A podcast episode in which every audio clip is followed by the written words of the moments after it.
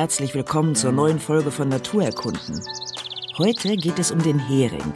Ich bin Maike Rötzer und treffe mich mit Holger Teschke in Stralsund. Wir sind vor dem Alten Meeresmuseum, wir gehen ins Ozeaneum zum Heringsschwarm. Das ist zwar wegen Corona geschlossen, die Becken werden repariert und gesäubert, aber glücklicherweise dürfen wir rein und Dr. Timo Moritz befragen, zum Beispiel, wie die Heringschuppen eigentlich leuchten. Dorsch und Hering ist von der Mittagskarte des Restaurants am Hafen verschwunden. Wir sitzen also zuletzt in der Heilig-Gastgasse bei Frau Uchtenhahn im ältesten Fischgeschäft von Stralsund. Rasmus, dort wo der Bismarck-Hering erfunden wurde.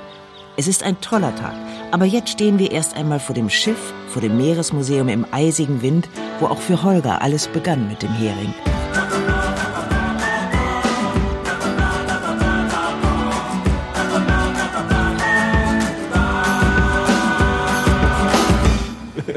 Erklär mir mal, warum die Heringe? Das ist ja nun wirklich kein Kuscheltier. Warum haben dich die Heringe so für sich eingenommen? Ja, weil die mich seit meiner Kindheit eigentlich schon begleiten, die Heringe. Und äh, das hat in Sassnitz angefangen. Das ist ja mein eigentlicher Heimathafen auf der Insel Rügen. Aber wenn ich ehrlich sein soll, hat Stralsund, und deswegen ist Stralsund ja auch so eine gute Stadt für uns heute, hat äh, eine große Mitschuld. Weil ich weiß noch ganz genau, das muss 1900 74, 75 gewesen sein, waren wir mit unserem Geschichtslehrer hier vor dem Deutschen Meeresmuseum, also wo wir jetzt stehen, dem alten Deutschen Meeresmuseum in Stralsund.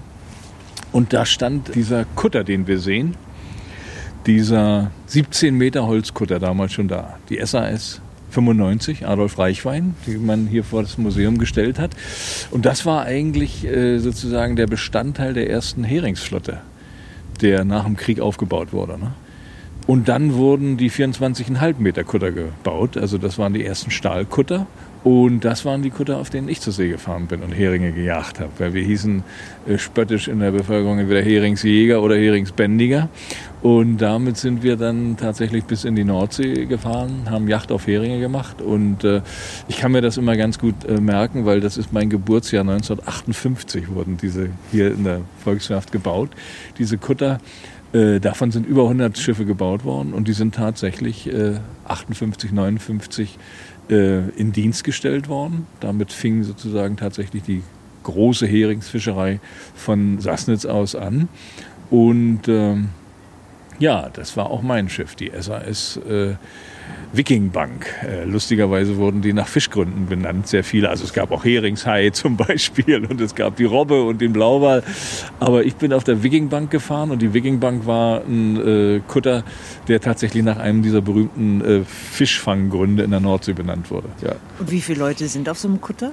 Also wir waren äh, zu acht auf dem, auf dem Kutter. Und ich muss dazu sagen, als ich nach Sassnitz gekommen bin, hatte ich von Fischerei überhaupt gar keine Ahnung, weil ich in Rostock ausgebildet worden bin, äh, äh, als Maschinist mit äh, Abitur, also Schiffsbetriebsschlosser mit Abitur, nannte sich das damals. Und wir äh, waren für große Frosttrawler, das waren die ersten industriellen Fang- und Verarbeitungsschiffe, ausgebildet. Und ich bin fast umgefallen, als ich auf diesen 24,5 Meter Kutter kam und mir dann auch noch mitgeteilt werde, dass ich da äh, nicht nur das Schiff zu steuern hätte, weil wir eben nur zu acht war, sondern auch noch Fische schlachten sollte. Mein Vater, der 25 Jahre zur See gefahren ist, hatte mir schon mal gezeigt, wie man einen Hering köpft und ausnimmt und so weiter. Aber dass ich das jetzt beruflich machen wollte, ich hatte mich so in so einem blauen Schlosseranzug da gesehen unten. Ne? Nichts davon. Also da musste ich in den Fisch. Das war dann allerdings schon sozusagen die, die zweite Epoche.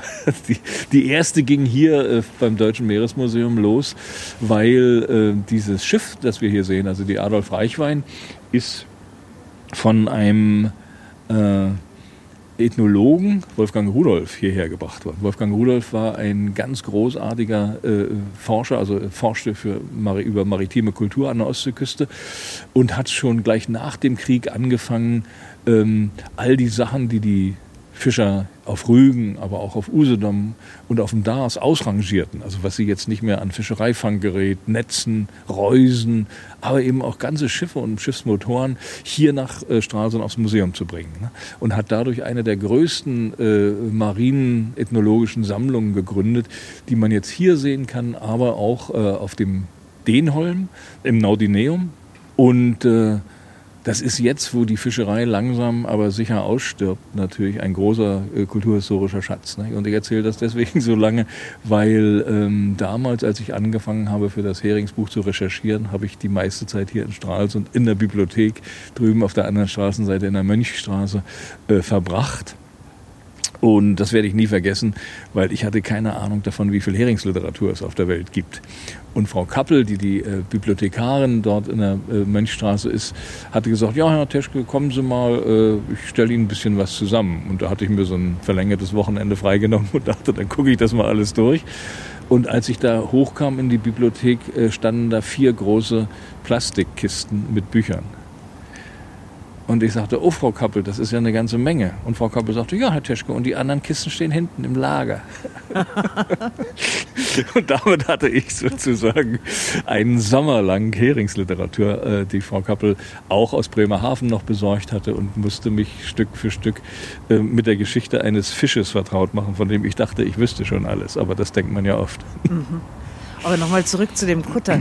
Wie geht denn so eine Heringsjagd vor sich?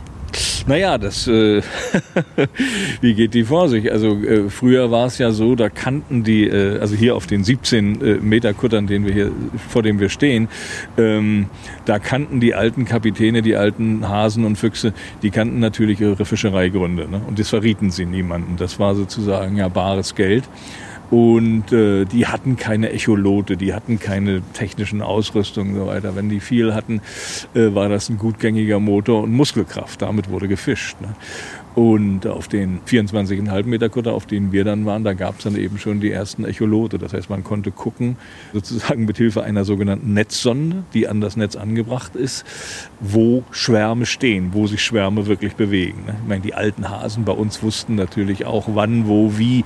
Die haben teilweise eben den Stand der Fische noch nach der Färbung von Wasser, nach Bewegung und so weiter und natürlich aus der Erfahrung, weil viele von denen sind dann schon 10, 20, 30 Jahre auf See gewesen äh, gewusst. Aber sie hatten eben die technische Unterstützung durch diese Netzsonden, durch die Fischecholote und so weiter und konnten danach die Netze aussetzen sozusagen. Ne?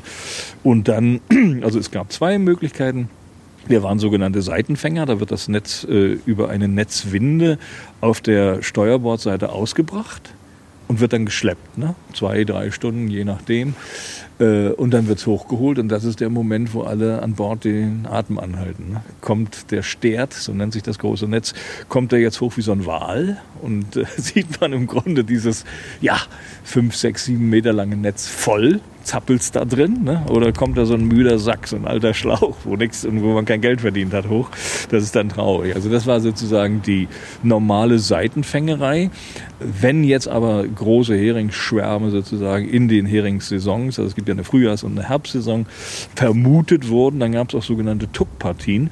Das heißt, zwei Kutter schleppen ein Netz und das hat natürlich eine viel größere Spannweite sozusagen, indem ich jetzt das Meer damit äh, durchflügen kann. Und dann löst der eine Tuckpartner das Netz und es wird vom anderen eingeholt oder umgekehrt, je nachdem sozusagen, damit die dann beide ihre Fischlast früh genug voll kriegen. Ne? Und das war manchmal, wenn ein hoher Wind und Seegang war, äh, eine abenteuerliche Geschichte, so eine Tuckpartie zu schleppen. Egal, aber in beiden Fällen wird das Netz eingeholt, hochgezogen und unten der Beutel, sagten wir immer, wird aufgerissen und dann steht man plötzlich mit den acht Leuten, also sieben nur, weil der Kapitän bleibt natürlich oben auf der Brücke und äh, überwacht alles von oben. Man muss ja auch gesteuert werden, das Schiff weiter. Äh, und dann steht man plötzlich auf einen Schlag bis zu den Knien im Fisch. Ne? Steht man da und dann geht's los. Da waren sogenannte Hocken. Das heißt, damit der Fisch jetzt nicht auf dem Deck hin und her schlingert, fällt er in die Fischhocken rein und dann wird das Messer rausgeholt und dann wird geschlachtet. Ne? Und dann geht's los. Also wir sind ja nicht nur auf Hering, also der Hering wird jetzt äh, praktisch nur eingefroren. Äh, das kommt alles auf Trockeneis. Aber bei den Großfischen, also bei Dorsch und so, die wurden dann richtig geköpft und ausgenommen. Also das war schwere Arbeit. Damals wurden die Dorsche noch so groß, dass man sie wirklich mit, einem, mit einer Hand festhalten musste das war alles ein bisschen anders. Als ich hier ins Ozeaneum gegangen bin, wie gesagt 74, 1974, guckte ich in die bunten Aquarien und sah die exotischen Fische und dachte, ich muss oder will unbedingt Meeresbiologe werden das ist der Beruf, da kannst du tauchen, dann fährst du nach Kuba und dann wirst du da äh, äh, Haie sehen und Wale natürlich. Das war so mein Traum. Und mein Vater fuhr mal als zweiter äh, äh nautischer Offizier auf einem der äh, Forschungsschiffe der DDR-Flotte. Äh, auf der Ernst Heckel. Und äh, dadurch lernte ich einen Meeresbiologen kennen und der guckte mich an und sagte, was willst du tauchen in der Karibik? Was, was du die meiste Zeit machst, du schneidest Fische auf und guckst, was sie im Darm haben. und für viel weniger Geld. der heilte dann meinen Traum so ein bisschen von der, von der Meeresbiologie, aber trotzdem bin ich dem Meeresmuseum eben immer verbunden geblieben, weil, äh, wie gesagt, das äh, hatte diese großartigen Aquarien, es hatte diese großartige Sammlung äh, an, an fischereigeschichtlichen Sachen jedes Mal, wenn ich hierher kam, und das habe ich eigentlich immer, mein ganzes Leben lang bin ich immer mal ausgestiegen, einmal im Jahr in Stralsund, bevor ich weitergefahren bin nach Rügen. Und äh, dann war man wieder auf See, wenn man hier reinging und guckte. Ja. Wie groß ist so ein Schwarm?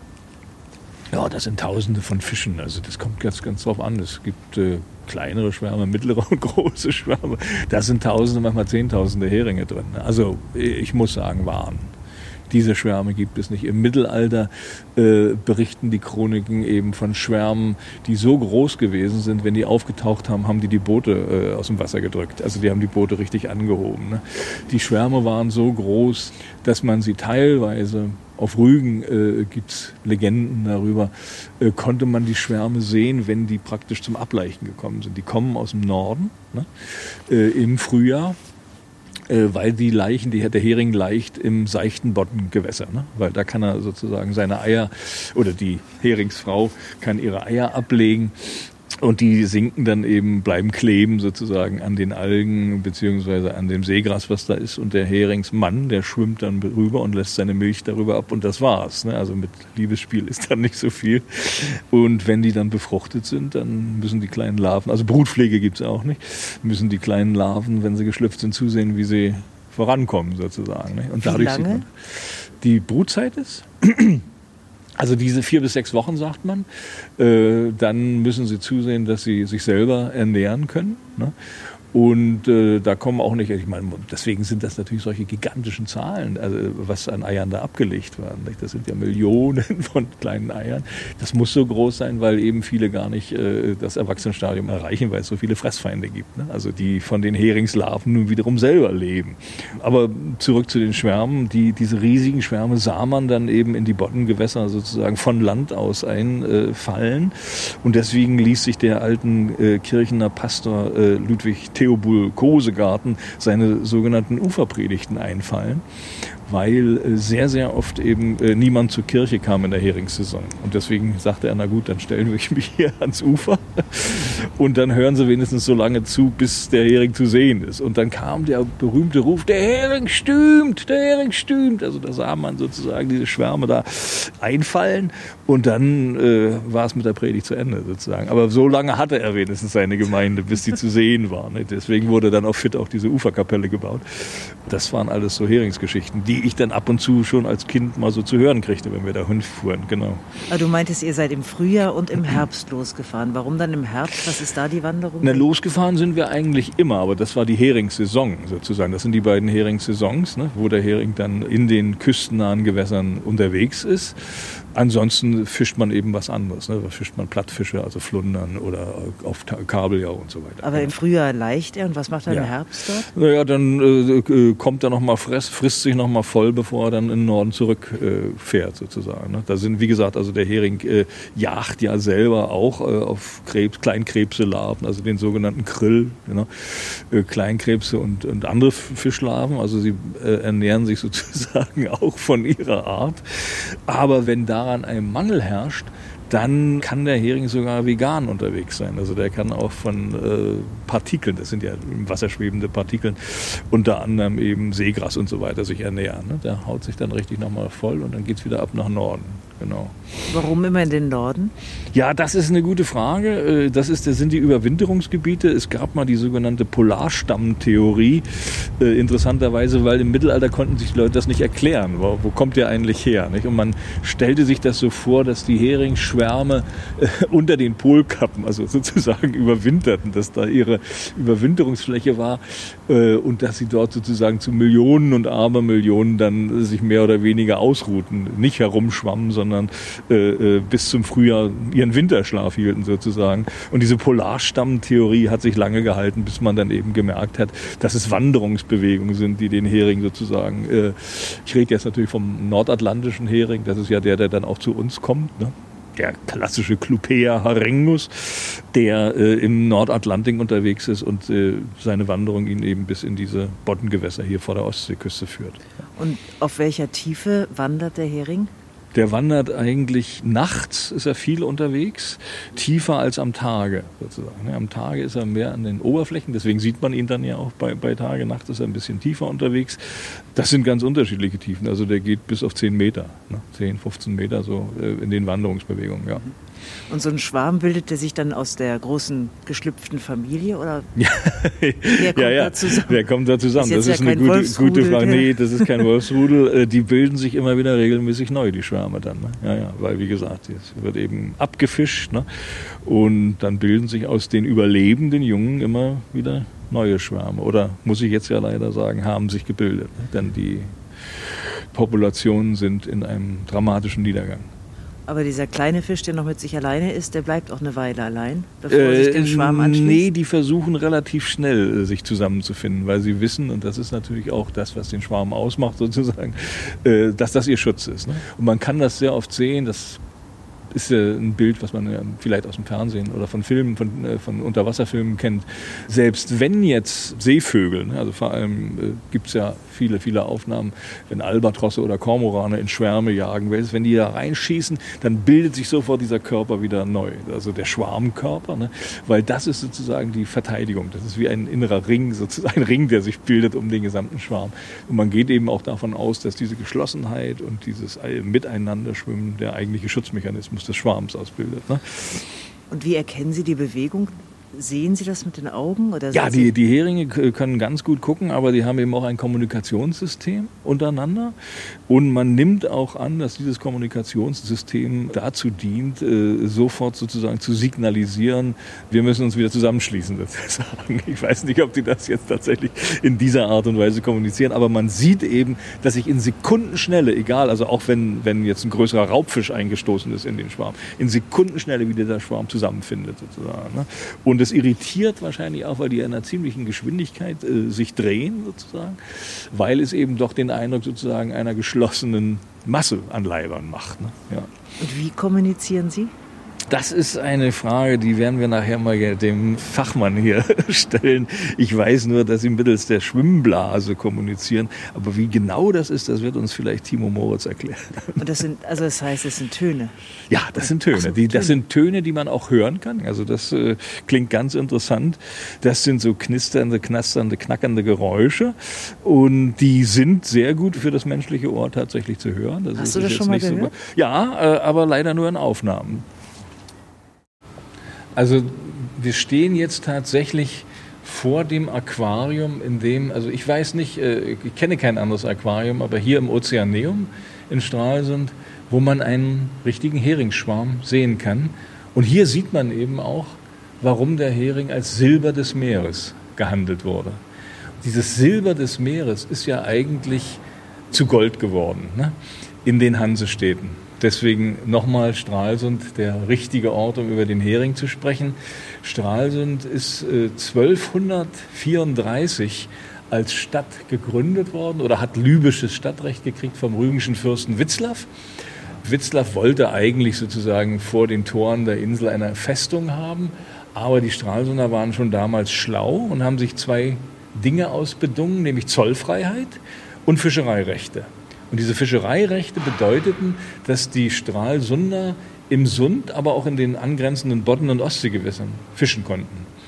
Der Fisch, auf den sie damals gejagt äh, haben, war natürlich der Hering. Und wir sehen hier, wie dieses Silber des Meeres tatsächlich funkelt und blitzt. Und deswegen gibt es ja auch dieses äh, berühmte Sprichwort, äh, Amsterdam sei aus Heringsgräben erbaut worden. Das gleiche kann man sagen für Stralsund. Also diese Kirchen, diese großartigen äh, Backsteinkirchen, das Rathaus von Stralsund, all das verdankt im Grunde den Reichtum diesem Fisch. Natürlich hatte der Handel auch was damit zu tun. Aber der Fisch ist tatsächlich sozusagen aus dem Silber des Meeres ist dann das Gold geworden, das den Reichtum der Hansestädte gegründet hat. Wurde so viel Hering gegessen? Ja. Äh, warum wurde so viel Hering gegessen? Warum wurde so viel Fisch gebraucht? In den damals ja noch katholischen Ländern gab es insgesamt 140 Fastentage. Das war vor der Reformation. Ne? Das muss man sich mal vorstellen. Jetzt rechnet man das mal hoch. Die großen Städte, vor allem in Süddeutschland, mussten ja mit Fisch versorgt werden. Ne? Und äh, da war wieder sozusagen das Geheimnis die, der Salzstraße die führte vom Süden in den Norden. Ne? Äh, und das Salz, was im Süden abgebaut wurde, wurde dann dazu benutzt, um hier im Norden an der Ostseeküste den Hering einzusalzen oder einzupökeln, wie wir auch sagen. Ne? Der kam dann in die Fässer. Das war sehr, sehr genau alles durch die Hanse gesetzmäßig festgelegt, wie viel Hering in einen Fass, wie dick die gepackt werden durften, wie viel Salz da drin war, damit kein Betrug passierte. Und diese Heringe in den Fässern reisten dann eben hier von der äh, Ostseeküste bis in den Süden, bis nach Bayern, bis in die erzkatholischen Lande sozusagen, damit dort an diesen 140 Fastentagen immer genügend Fisch vorhanden war. Das heißt, das Salz ist unweigerlich mit dem Reichtum der Hansestädte ja. und dem Pökeln ja. des Fisches. Anders wäre es gar nicht gegangen. Also der äh, Name kommt übrigens von einem niederländischen Kaufmann, der diese Idee zu Ehren hatte, Herrn Beukelaar, daher eingepökelt, Beukelaar, Pökelaar. Äh, und äh, das hat den Hering konserviert. Das hat sozusagen die katholischen Fastentage dann mit Fisch versorgt. Es gibt bei Alexandre Dumas eine lustige Stelle in einem Roman, wo sich verschiedene Handelsleute darüber unterhalten während der Reformation und sagen, ja, habt ihr gehört, also die Reformation dringt immer weiter in den Süden vor und äh, erobert jetzt auch die, die, ersten katholischen Länder. Und dann sagt einer der Handelsherren in dem Roman, um Gottes Willen nur nicht. Und ein anderer Handelsherr sagt, was? Du willst nicht, dass sich die evangelische Lehre verbreitet? Er sagt, ich will schon, dass sich die evangelische Lehre verbreitet, aber wohin dann mit unserem Hering? Also es war sehr, sehr wichtig sozusagen, dass die äh, katholische Kundschaft sich nicht komplett äh, reformierte, damit man den Hering dann verkaufen konnte und damit sozusagen dieser enorme Reichtum, der durch die Fischerei in die Hansestädte floss, äh, erhalten geblieben ist. Ne? Ja. Was passierte, wenn die Heringsschwärme ausblieben? Das konnte man sich sehr oft nicht erklären im Mittelalter. Es ist öfter passiert und dann brachen Hungersnöte aus. Also nicht nur, dass sozusagen die Geschäfte einbrachen, sondern die Menschen waren tatsächlich auf diesen Fisch, deswegen auch der Brotfisch, äh, der wurde ja sozusagen hier an der Küste als der Brotfisch der Fischer bezeichnet. Dann ging es richtig sozusagen ans Eingepökelte, weil inzwischen die Wirtschaft tatsächlich so auf diesen Fisch gegründet war, dass man gar nicht mehr wusste, wie man jetzt die Menschen ernähren sollte ansonsten. Also es war natürlich, weil mit den Hungersnöten und den Kriegen äh, sehr oft, gerade im Dreißigjährigen Krieg, also Stralsund ist ja im Dreißigjährigen Krieg auch von Wallenstein belagert worden, sollte ausgehungert werden. Das heißt, es gab dann sozusagen auch überhaupt nicht genügend Fleisch oder Getreide. Ne? Und wenn dann noch der Hering ausblieb, dann waren tatsächlich äh, Hungersnöte äh, vorprogrammiert. Und die Menschen, äh, die sich, wie gesagt, das nur als Gottesstrafe erklären konnten, äh, machten dann äh, große Prozessionen, große Wallfahrten. Äh, es gibt zum Beispiel einige Kirchen in den Niederlanden, wo auch Heringe hingehängt werden dann sozusagen. man nimmt an, dass sie aus dieser Zeit, also dieser Heringsprozessionen stammen und äh, dass eben diese Fische tatsächlich sozusagen, also dass gebetet wurde, ähm, die Gottesstrafe von den Menschen und von den Städten wieder zu nehmen und den Hering wieder zurückzuschicken sozusagen. Ja. Ich habe ja schon vorhin gesagt, dass Dr. Moritz äh, mich hierher geführt hat und zu den Forschungsaquarien. Wir haben natürlich darüber geredet, äh, wie dieser Heringsglanz äh, zu, zustande mhm. kommt. Und ich erinnere mich, äh, dass Sie damals davon gesprochen haben, dass äh, unter der Haut Guaninkristalle eingelagert sind. Habe ich mich richtig erinnert? Das ist absolut korrekt. Und ja. dann habe ich aber nicht nachgef äh, nachgefragt, und das ist ja das Schöne, dass wir heute hier sein können, äh, wie funktioniert das jetzt genau mit den Kristallen? Also wie leuchten die oder wie, wie läuft das? Die leuchten gar nicht, die funktionieren wie ein Spiegel einfach. Ach. Das ist einfach nur ein Spiegel. Und so ein solche Guaninkristalle finden wir zum Beispiel in ganz vielen von den silbernen Fischen. Mhm. Man hat da früher aus den Ukeleien, war das glaube ich, sogar das gewonnen, um dann äh, so silberne Kügelchen als Schmuck zu machen. Mhm, ne? nee. Das gab es sogar. Ja. Und äh, wir kennen das sonst auch, wenn wir Fotos machen, zum Beispiel von Katzen, ja. äh, wenn das Auge so leuchtet in der ja. Nacht. Die haben auch im Hintergrund eine Schicht, die reflektiert Und die wird aus demselben Material gemacht, auch Ja. aus Guaninkristallen. Aber mit dem Spiegel habe ich jetzt immer gedacht, gut, das erklärt für mich das Silbrige. Aber wir sehen jetzt ja, und das ist ja auch eine der faszinierenden Dinge, das viele Leute nicht sehen, deswegen müssen sie ja hier mal ins Ozeaneum kommen und den Hering sich angucken, dass der in anderen Farben, also bis in so ein Smaragdgrün noch changiert. Wie funktioniert das? Woher? Also es sind natürlich nicht nur diese Guaninkristalle, sondern die Haut an sich von dem Hering ist relativ komplex aufgebaut. Also hat natürlich dieselben Schichten wie bei uns, so eine äußere Hautschicht und eine tiefere Hautschicht. Zwischen der äußeren und der tieferen sitzen zum Beispiel auch Farbsinneszellen. Und von beiden zusammen werden auch die Schuppen gebildet. Ach so. Na, die haben ja auch noch einen Einfluss darauf. Das Ja. heißt, wir haben Schuppen, die eben Struktur bilden, die auch Ja. die Lichtbrechung beeinflussen. Aber die eigentlich farblos sind. Ne? die eigentlich erstmal farblos sind. Ja. Und dann haben wir aber auch noch unter der Oberhautschicht und der Unterhaut haben wir dann eben auch Farbzellen. Und die können entweder dunkel sein oder die können auch bläulich sein oder grünlich oder was auch immer. Und eine Mischung aus denen, je nachdem, was der Fisch gerade erweitert, Mhm. bestimmt auch seine Farbe. Deswegen haben wir bei vielen Fischarten das, dass die eigentlich sehr schön bunt aussehen, wenn wir die lebend haben. Und wenn die tot sind, dann sind die ganz Sofort schnell blass. ne? Na? Ja. Und das hat mit diesen Farbzellen zu tun, die eben für die eigentliche Farbe des Fisches verantwortlich sind. Wenn die ausgedehnt sind, dann sehen wir die Farbe, und wenn die sich zusammenziehen, sehen wir sie nicht.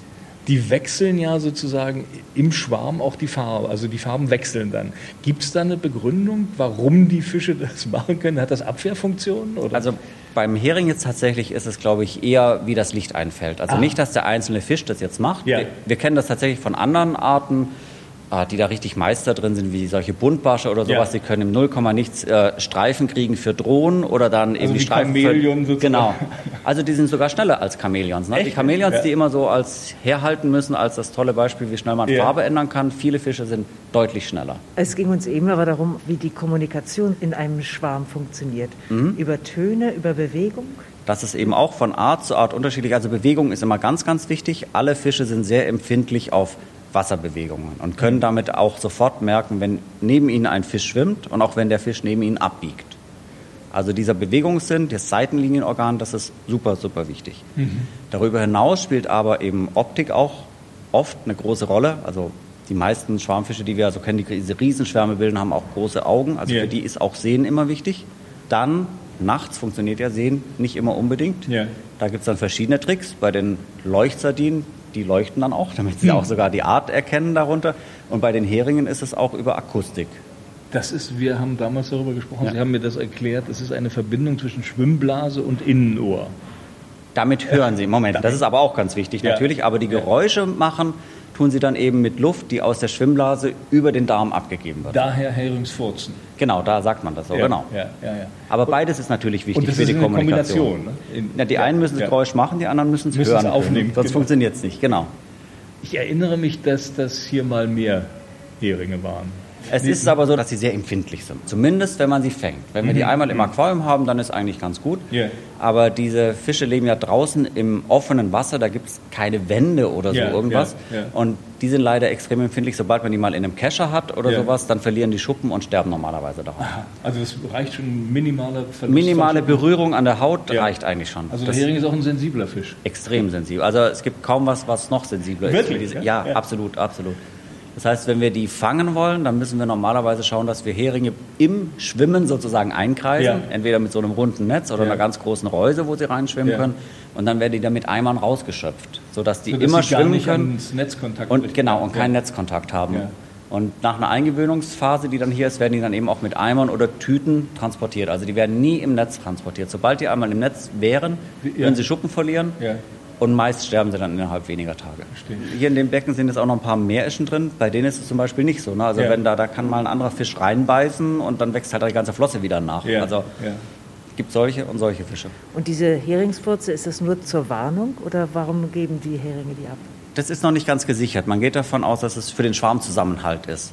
Wenn es dämmerig wird, wenn es Nacht wird, dann ist die höchste Aktivität und tagsüber haben wir das fast gar nicht. Deswegen gehen wir davon aus, dass es für den Schwarmzusammenhalt ist. Aber wirklich wissen tun wir es nicht, weil also mehr als die paar Daten haben wir noch gar nicht drüber. Gibt es Ruhephasen für den Hering? Ruhephasen im Sinne von Schlafen nicht so wirklich. Also viele Tiere haben nicht so einen ausgeprägten Schlaf, wie wir das haben, sondern dann ist es wirklich nur minutenweise Ruhen oder sowas. Und ganz viele von den Freiwasserfischen, die schwimmen auch einfach weiter. Mhm. Also die, die, die Ihr legen, Leben lang sozusagen. Genau, die legen sich auch nicht irgendwo hin. Also wenn die schlafen, dann, dann schwimmen sie halt und schlafen. Ne? Hm. Und sind dann aber trotzdem immer noch so halbe wach. Also wenn dann eine Gefahr ist, sind die auch blitzschnell wieder richtig da. Der Hering ist weltweit verbreitet, schwimmt in allen Ozeanen. Nein und ja, wie soll ich das jetzt sagen? Also es gibt den atlantischen Hering und der ist eben vor allem im Nordatlantik verbreitet. Und dann gibt es seinen Pendant, der äußerlich fast gleich aussieht, den pazifischen Hering, der dann im Pazifik, aber auch auf der Nordhalbkugel ist. So, und das eben konkret zu der Art, aber heringsartige, das sind so 150, vielleicht ein bisschen mehr Arten, die sind weltweit verbreitet. Und da haben wir sogar reine Süßwasserarten dabei und sowas. Ja. Aber die meisten Arten, die wir kennen, leben dann so im küstennahen Bereich und bilden dort große Schwärme, im sogenannten Schelfbereich. Ja. Viele Freiwasserfische machen ja auch freischwimmende Eier. Das macht der Hering nicht. Also der muss ableichen. Der muss zum Leichen mindestens und, äh, muss er Substrat haben, genau. Substrat, Ja, also Steine, Algen, was ja, auch immer. Ja. Wir haben damals gesprochen, das ist, äh, ich meine, der Niedergang der, der Population ist dramatisch, oder? Ähm, In der Ostsee. In der, O- ja, das ist ja aber auch der Punkt. Also heutzutage ist es ja nicht mehr so, dass die Fische vor der Haustür gefangen und gegessen Ja. werden, sondern es ist extrem so, dass wir die Internationalisierung eben auch da haben. Ja. Ich will ein anderes Beispiel bringen, wo es halt besser untersucht ist. Das Ja. Mhm. ist der Dornhai, der eben früher in großen Mengen in der Nordsee gefangen wurde, weil er eben auch gerne gegessen wurde als Schillerlocke Ja. oder als sogenannter Seeaal. Der brach dann irgendwann zusammen. Der ist jetzt nicht ausgestorben, aber er ist von seiner Bedeutung her weg. Also Ja, als gibt nicht mehr die, genau, Ja. es gibt, nein, nicht als Speisefisch, Nee. das ist ja genau der Punkt. Er ist Aha. aus der Nordsee raus und bildet dort nicht mehr diese großen Schulen, die dann wandern, die gibt es einfach nicht mehr und entsprechend, die werden auch nicht mehr befischt dort, weil es sind zu wenige. Ja. Danach hat man dann einfach den Dornhai vor Kanadas Küsten Hm. befischt Mhm. und aber nach Europa geliefert, sodass der Verbraucher gar nicht gemerkt hat, Dass das dass es ein anderer ist. Und heute kommt der Dornhai sogar aus Neuseeland, weil jetzt Kanada auch schon überfischt ist. ist, Ja. ja, ja. Na, und wahrscheinlich ist es beim Hering genauso. Ja. Also ich will jetzt niemand was unterstellen, aber ich glaube, viele von den Heringsbrötchen, die hier vor der Haustür verkauft werden, sind kein Ostseehering. Das heißt, der Hering hat sich aus der Ostsee da zurückgezogen oder wurde er hier einfach weggefischt? Es ist ein ganz kompliziertes Thema, was das angeht. Und das ist auch gut untersucht vom Thünen-Institut. Die haben eine extra Forschungsgruppe zum Thema Hering und da gibt es verschiedene Faktoren. Also einer ist mit Sicherheit, äh, wie stark er befischt wurde. Und lange Zeit wurde ja zum Beispiel auch unterschätzt, wie viel äh, Angler da rausnehmen. Ja. Ja, das ist ja auch erst jetzt in den letzten Jahren bekannt geworden, dass die wahrscheinlich fast so viel rausnehmen wie die Berufsfischer. Das hätte man ja so nicht erwartet. Na, und dass es auch etwa vom, von der Menge her das ist, was Seevögel insgesamt rausnehmen. Also Das kommt sind, ja noch dazu, Das sind ne? große Ja, Mengen. Na? ja, ich meine, die ja. Seevögel, die, die waren schon vorher da, aber wenn wir jetzt dasselbe nochmal Berufsfischer und ne? dasselbe nochmal Angler haben, das ist auf jeden Fall ein Faktor. Und dazu kommt jetzt aber auch, dass wir eben den Klimawandel haben. Ja. Und gerade der trifft jetzt die Heringe sehr stark bei uns, weil man hat hier festgestellt, jetzt gerade im Greifswalder Bodden sind die Larven, nein, ist das Laich, so muss man sagen, ist das, der Laichvorgang ist an Temperatur gekoppelt. Das heißt, wenn es früher warm wird, dann laichen die Heringe auch früher. Aber das Algenwachstum ist an Tageszeitenlänge gekoppelt und die bleibt ja gleich. Das heißt, heutzutage ist es so, teilweise kann es passieren, die Heringe schlüpfen zu früh, die Planktonblüte ist noch nicht da, damit die nachfolgende Zooplanktonblüte, also die Krebse, die die Algen fressen. Und dann kann es sein, dann haben die kleinen Heringe zu wenig zu fressen. Und gerade in der Anfangsphase, wo sie so empfindlich sind, wachsen sie dann nicht gut und dann kann sein, ein ganzer Jahrgang bricht weg oder ein großer Teil davon. Und solche Sachen kommen auch mit dazu. Die sind natürlich nicht immer so einfach zu verstehen. Da haben wir Glück, dass es hier vor der Haustür so gut, vor der Haustür so gut untersucht Erforscht ist. Na?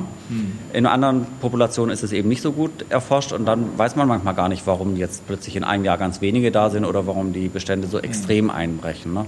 Das heißt, es sind viele Faktoren, die da auf den Hering einwirken. Wie gesagt, wir wissen jetzt ja auch heutzutage immer mehr und wir sehen, ein so ein Hering kann ja tausende von Eiern legen. Ja, Ne? ja. Und da kann man sich schon ausmalen. Wenn das alles Erwachsene werden würden, hätten wir überhaupt kein Problem. Aber gerade die Anfangsstadien, die sind manchmal besonders empfindlich, Ja. weil sie dann ganz bestimmtes Futter brauchen zum Beispiel.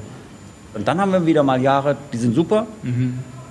Und dann kann man auch ausrechnen, dass dann in drei Jahren wieder die Erwachsenen zurückkommen zum Leichen und dass man dann auch genug hat, dass die Fische auch genug wegfischen können. ne? ja. Zurückkommen heißt, er wandert wirklich in den Norden, wandert dann zurück. Genau, der, also die, die Larven, wenn die sich mal hier umgewandelt haben zu kleinen Heringen, und dann eben auch schon aussehen wie richtige Heringe, dann wandern die auch durch die Gegend, dann schwimmen die irgendwann zu den Fressgründen, die teilweise wirklich dann Richtung Nordsee sind, mhm. teilweise sogar schon, ja, also außerhalb der Belte. Mhm. Und dann kommen sie zum Leichen wieder hierher zurück. Mhm. Ja. Deswegen ist es manchmal auch so schwierig, wenn man jetzt direkt vor Dänemark sozusagen einen Hering fängt, dann kann man manchmal gar nicht genau sagen, Wo zu welcher der? Population ja. gehört der denn. Ne? Ja. Und erst wenn die sich wieder zum Leichen an bestimmten Orten treffen, letzte Ergebnisse zeigen wohl, dass sogar die, die Heringe, die in der Warnow sind, so ein bisschen getrennt sind von denen, die hier im Greifswalder Bodden hm. sind. Also so kleinräumig hm. ist es hm. teilweise, dass die wieder zurückkehren in ihre hm. Laichgebiete. Können wir noch mal ins Aquarium gucken? Natürlich. Oder? Ja? Die drehen sich immer so zur Seite. Was ist das denn? Die, das ist Kratzen. Also wenn sich Fische kratzen wollen, dann müssen sie das ja, haben sie keine Arme dafür oder sowas, dann müssen sie sich an irgendwas schuppern. Das ist dann entweder der Boden und tatsächlich nehmen diese Fische auch gerne mal Haie, um sich zu schuppern, weil die ja dieses raue, die raue Haut haben mit diesen Plakoidschuppen. Das heißt, die schuppern sich auch gerne mal an einem Hai.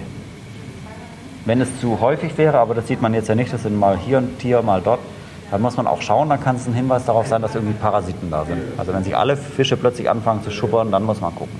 Ja. Die Schwärme setzen sich zusammen einfach aufgrund dessen, dass sie an dem gemeinsamen Ort geboren sind. Nein, nein, nein. Ähm, wie die sich nachher tatsächlich finden, ist manchmal ganz schön schwierig, weil gerade von den großen Arten, also oder von den Arten, die die großen Schwärme machen, sowas wie Makrelen oder Thunfische oder so, die haben halt ganz kleine Eier und dann ganz kleine Larven auch. Und die können natürlich noch gar nicht zusammenhalten. Die müssen erstmal eine bestimmte Größe erreichen, dass sie überhaupt selbstständig schwimmen können. Und erst dann sammeln sich die Schwärme.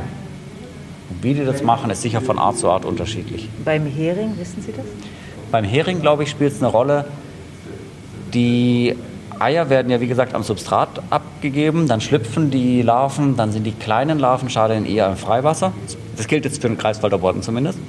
Und wenn sie dann ein bisschen größer werden, dann kommen sie wieder in den Uferbereich. Und da wandeln sie sich irgendwann in den Junghering um. Also da sieht man wirklich, wie aus der Larve ein Jungfisch wird.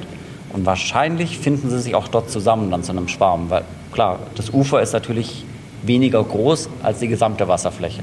Und ich nehme mal an, dass das für den Hering der Verabredungspunkt ist, dass man sich dann am Ufer als große Larve trifft und dann eben zu einem Jungfisch umwandelt.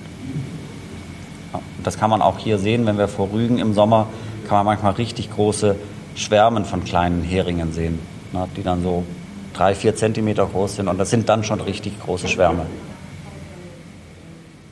Jetzt sitzen wir hier im Fischermens und Dorsch wolltest du essen. Ich wollte Dorsch essen, ja. Dorsch ist aus und kommt nicht wieder, war die Antwort des Kollegen. Und dann haben wir ja gleich nochmal auf die Karte geguckt. Das lässt sich für den Hering auch sagen. Hering ist aus und kommt nicht wieder.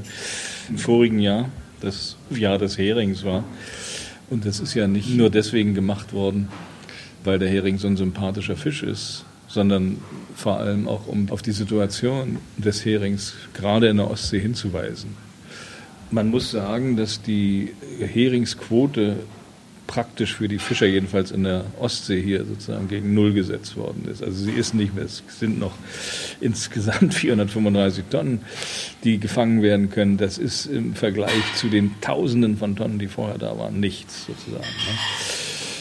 Und ich erinnere mich an ein Gespräch mit Martin Fisbeck, ein, ein äh, sehr bekannter äh, Ichthyologe, also ein Fischforscher, der dann auf das ganze Gejammer gesagt hat, naja, dann gibt es eben äh, bald beim McDonalds nur noch Quallenburger. Und äh, das äh, ist auch nicht so lustig, wie es klingt. Die Bestände sind zusammengebrochen. Das gilt für Dorsch wie für Hering. Äh, die Folgen davon sind aber noch viel äh, gravierender. Der Fisch geht zuerst, aber dann geht auch natürlich der Schiffbau. Wir sitzen hier ja in Stralsund. Die sind die großen MV-Werften. Ich habe ja schon gesagt, dass die Fischereifahrzeuge damals auf der Volkswerft gebaut waren. Sind, äh, die sind jetzt gerade in Insolvenz gegangen. Das heißt, dieser kleine Fisch, wenn wir jetzt mal den Bogen schlagen sollen, der diese Hansestädte mal reich gemacht hat, wenn der verschwindet, macht er sie wieder ärmer. Ne? Und das, ich glaube, man sieht noch gar nicht, wir können noch gar nicht wirklich absehen, was für eine Konsequenz das hat, wenn man sagt, na ja, dann ist der Hering eben, oh Gott, es gibt so viele andere Fische. Ne? Äh, das zieht Dinge nach sich, die von wirklich politischer Brisanz sind. Und das muss man, darüber muss man sich klar sein. Es geht hier nicht nur um einen kleinen Fisch aus der Ostsee, der verschwindet.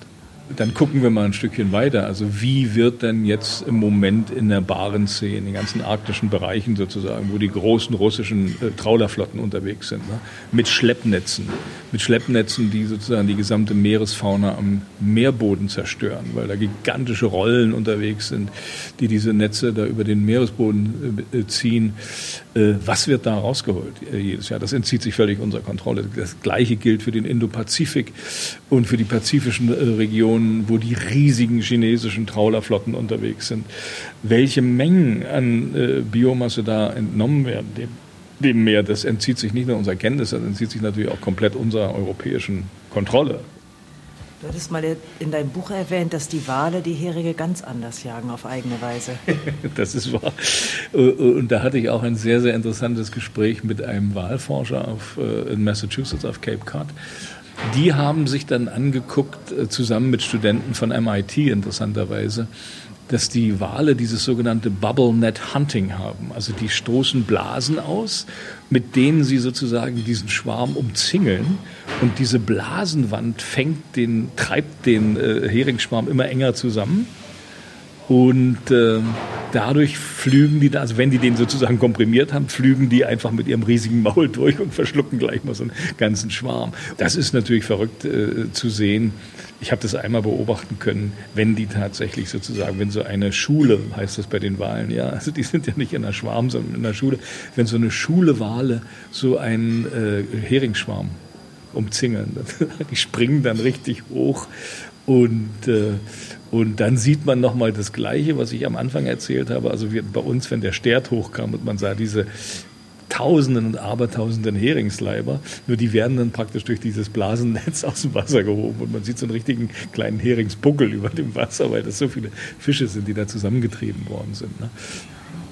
Es gibt ja diesen Brauch, den du erwähnst, mit der Schuppe im Portemonnaie. Ja, das stimmt. Das ist mein Lieblingsaberglauben, weil ich den von meiner Großtante, die auch auf Rügen äh, aufgewachsen ist, zu unserer weitläufigen Verwandtschaft gehörte. Und normalerweise macht man das ja, ich glaube, im Binnenland, wie wir hier sagen, äh, mit Karpfenschuppen. Also der Silvesterkarpfen, der wird immer eine Schuppe genommen und die wird ins Portemonnaie gesteckt, damit im ganzen Jahr dann das Portemonnaie nie alle wird, also dass da immer genug Geld drin ist. Und äh, bei uns machte man das eben mit einer Heringsschuppe sozusagen. Also das Silber des Meeres, da wurde dann immer für den Neujahrssalat, also den sogenannten Katersalat, weil dieser Heringssalat war dafür berühmt, dass er besonders gut effektiv gegen Silvesterkater oder überhaupt Kater aller Art funktioniert. Und da wurde der geschuppt und dann wurde immer eine Schuppe, äh, nahm sich jeder und steckte das ins Portemonnaie als Glücks- und Geldbringer. Okay. Wir sind jetzt in der Heilgeiststraße im Fischhaus Rasmus. 1871 hat Herr Wichmann, wenn ich mich richtig erinnere, dem Reichskanzler Bismarck ein Fässchen geschickt mit diesen Stralsunder Hering und hat darum gebeten, ob er sie nicht nach Bismarck nennen darf. Und die Legende geht, äh, dass Bismarck sich sogar die Zeit genommen hat, einen Brief zurückzuschreiben und es erlaubt hat. Stimmt das so, Frau Uchtenhagen? Das ist richtig, ja. Dieser Brief ist leider im Zweiten Weltkrieg verbrannt. Der hing bis, bis wirklich bis zu dem Bombeneinschlag im Kontor über der Fischkonservenfabrik, die Herr Wichmann dann gegründet hat, mhm. ähm, und ist da leider mit verbrannt. Am neuen Markt fing das an. Da hatten ja. die das kleine Haus mit Schankwirtschaft. Da hat die Frau von Herrn Wichmann das im Hinterhof hergestellt und er hat es vorne verkauft. Ähm, und mit steigenden Umsätzen haben die dann aber eine Konservenfabrik gegründet. Ja. Die war in der Fährstraße. Mhm. Und das ist dann ein bisschen verloren gegangen mit der DDR-Zeit und nach dem Da Krieg. durfte der nicht mehr Bismarck-Hering genau, heißen, da war es ne? Delikatesshering. Delikatesshering. So, ja. Das waren ja keine Adligen und schon gar keine Reichskanzler. Aber das Besondere an Bismarck-Hering war also nicht nur, dass er in der Konservendose war, sondern auch die Art und Weise der Herstellung. Genau, das Rezept war ganz besonders. Also das äh, Hering haltbar zu machen, ist ja schon eine sehr alte Geschichte.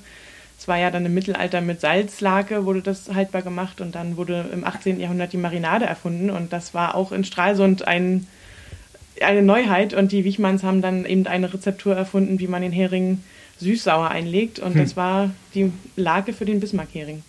Und, und gibt es das Rezept noch? Heute? Ja, das Rezept gibt es auch immer noch und das wird auch immer noch nur bei uns genau danach hergestellt. Ja.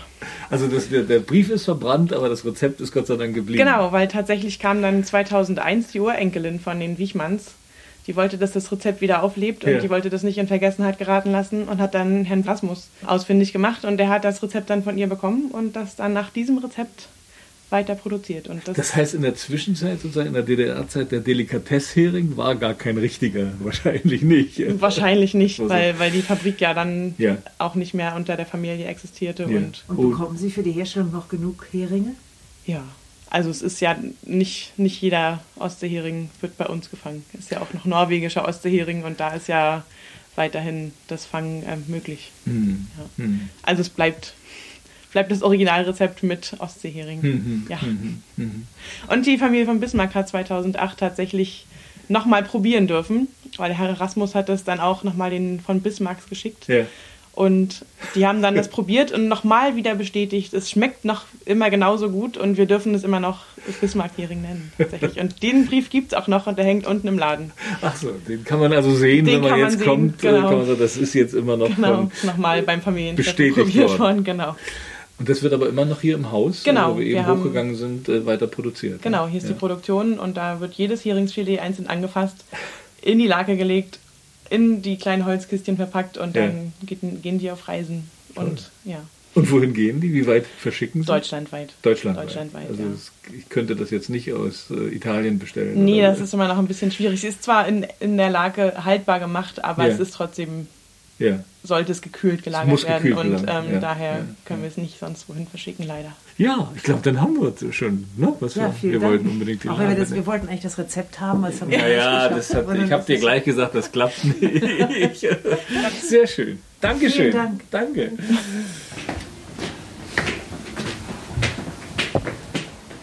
So verlassen wir zwar ohne Rezept, aber mit kleinen Holzkisten voll mit frischem, eingelegtem Hering das Fischgeschäft Rasmus.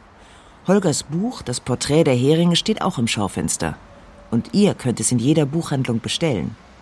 Und wenn euch der Podcast gefallen hat, dann abonniert uns doch kostenlos und lasst uns gern eine Bewertung da.